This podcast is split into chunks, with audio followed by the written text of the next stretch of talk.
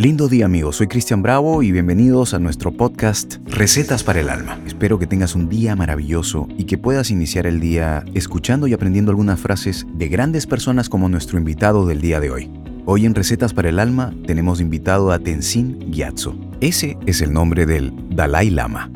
Y hoy el Dalai Lama nos traerá 10 ingredientes para el alma. Tenzin Gyatso nació en 1935. Es el actual Dalai Lama del Tíbet, traducido como Océano de Sabiduría, título del dirigente del gobierno tibetano en el exilio y del líder espiritual del lamaísmo o budismo tibetano antes de la invasión china. En 1989 el Dalai Lama recibió el Premio Nobel de la Paz. En 2007, el Congreso de Estados Unidos le otorgó la medalla de oro por su protesta contra el gobierno de China. Y en 2010 fue recibido en la Casa Blanca por Barack Obama. En 2011 anunció que renunciaba a todos los cargos políticos que ostentaba en el gobierno tibetano en el exilio, para quedar solo como líder espiritual y religioso.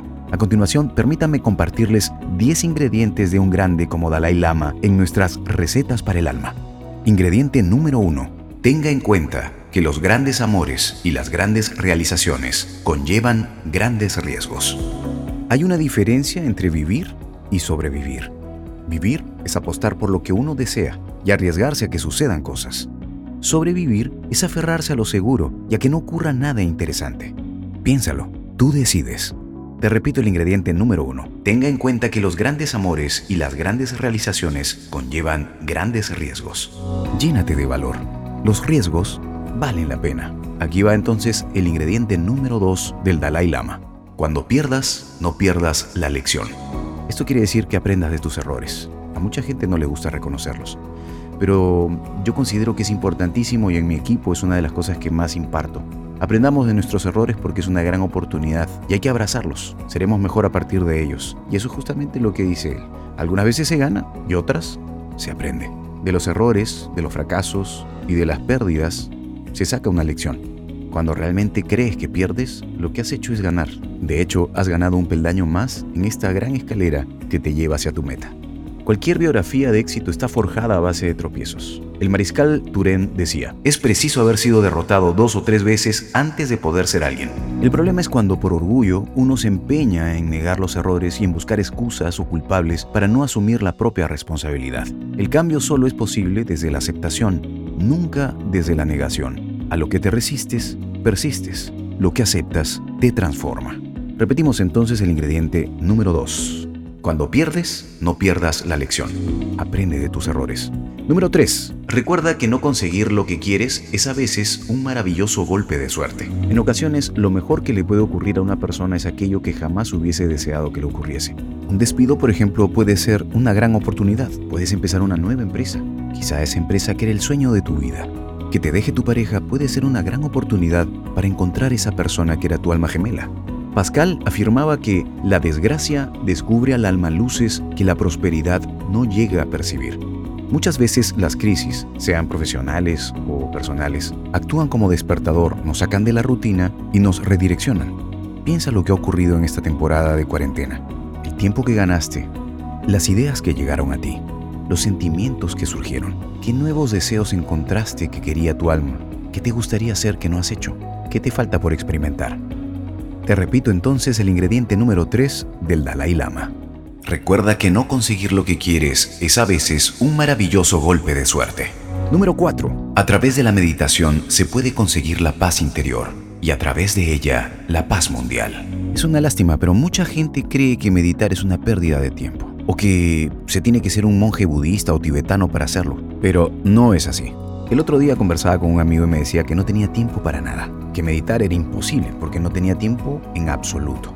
Yo me pongo a pensar, le dedicamos tiempo a mil cosas, cosas importantísimas, cosas impostergables, a nuestro aseo personal, por ejemplo, no dejarías de lavarte los dientes, al tiempo en la cama, no dejarías de dormir, a nuestro tiempo en comer, pero también no descuidamos nuestro tiempo de Netflix, nuestro tiempo de redes sociales, de Facebook, Instagram y claro, hay un montón de cosas importantes. No podemos descuidar el tiempo que le damos a nuestros hijos, el juego que nos piden o la cocinadita que le vamos a hacer a la gente porque lo disfrutamos. En fin, hay un sinnúmero de ocasiones en las que uno puede ajustar el tiempo. Quizá esa serie de Netflix la postergues un poco o no la veas completa, pero dedícate 15 minutos a ti. 15 minutos no es nada. 15 minutos en tu día para ti es todo. Descubre el poder de la meditación, descubre el poder de hacer una pausa, de escuchar tu respiración, de vivir el presente, de vivir el momento, de olvidar el pasado, ni preocuparte por el futuro. Simplemente el ser, hoy y ahora. Así de simple es meditar. Repitamos el cuarto ingrediente del Dalai Lama. A través de la meditación se puede conseguir la paz interior y a través de ella la paz mundial. Número 5. Recuerda que el silencio es a veces la mejor respuesta. Pasa todos los días algún tiempo a solas. Invierte un poco de tu tiempo en ti, justo lo que les contaba de mi amigo. Él estaba destinando mucho tiempo para otras cosas que no son lo más importante. Tiempo para todo, pero menos para él.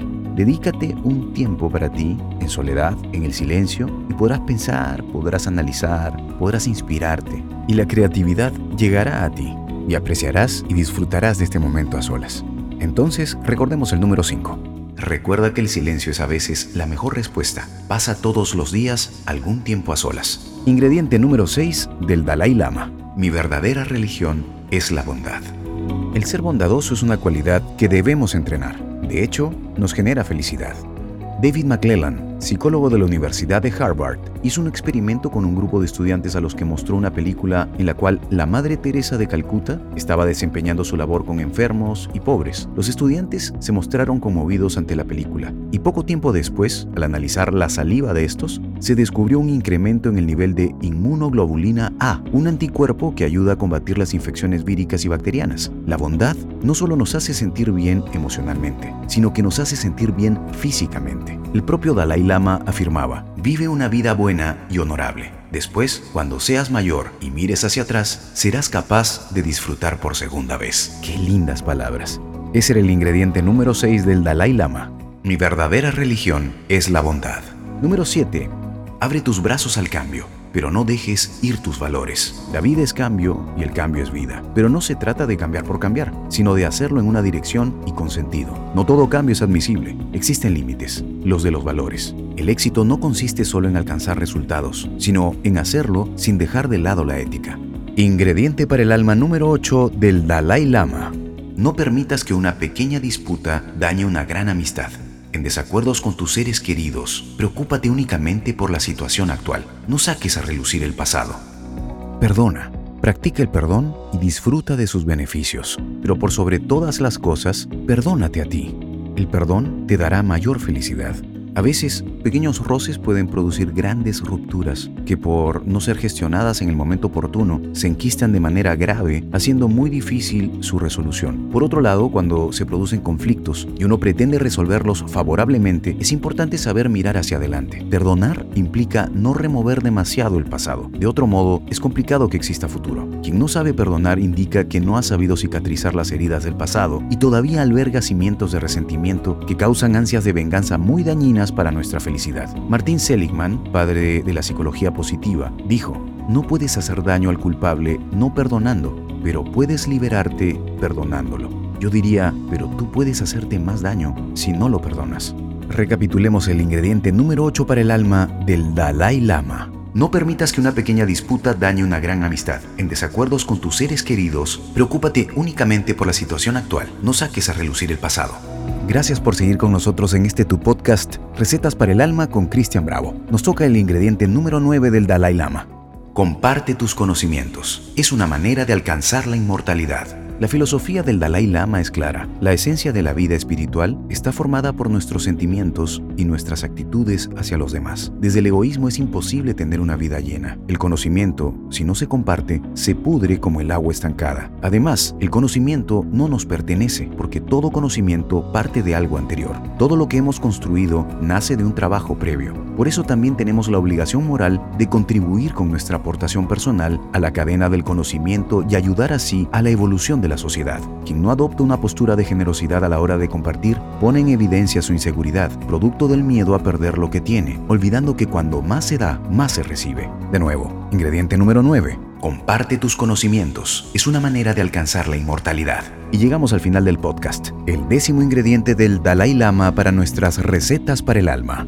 Sigue las 3 R, respeto por ti mismo, respeto por los demás y responsabilidad por todas tus acciones. Primero, respeto por ti mismo. A veces nos maltratamos demasiado y eso se acaba reflejando directamente en nuestra relación con el mundo y con los demás. Si no estás bien contigo mismo, no puedes estar bien con otras personas. Llevarse mal con uno mismo dificulta enormemente la convivencia. Segundo, Respeto por los demás. No hay mayor lealtad hacia una persona que respetar sus decisiones sin juzgarlas. Cada persona tiene derecho a ser la persona que ha decidido ser, aunque no coincida con nuestra forma de ver la vida. Y tercero, responsabilidad por nuestros actos. No culpabilices a nadie de tu vida, ya que es el resultado de todas aquellas decisiones que has ido tomando o no tomando a lo largo de tu existencia. Y así llegamos al fin del capítulo de hoy. Gracias. Gracias por el tiempo que le has dado a este podcast y por la inversión de este tiempo que te has regalado para ti. Te deseo todo lo mejor, que tengas un lindo día lleno de positivismo y espero que no te pierdas el próximo capítulo de nuestro podcast. Que tu día fluya con facilidad y si estás de noche, que tus sueños se hagan realidad. Espero de corazón tenerte de vuelta por aquí y si te gustó este podcast, por favor recomiéndalo, que esta comunidad crezca todos los días. Estoy seguro que siendo mejores personas contribuiremos a hacer un mundo mejor. Nuevamente gracias, te mando un abrazo grande y que tengas un lindo día o una linda noche. Nos vemos en la próxima.